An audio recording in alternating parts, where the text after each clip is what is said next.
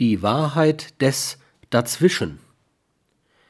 Ich denke, dass diese Überschneidung des Egoismus in das Dazwischen, zwischen Egoismus und Altruismus.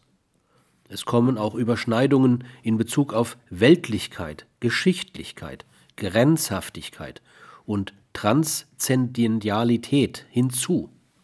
Aber allein schon diese Überstreitung in das Soziale hinein führt notwendig zu einer Ethik, die im Biophilie-Postulat ihren letzten Ausdruck findet. Natürlich gibt es auch andere höchste ethische Werte.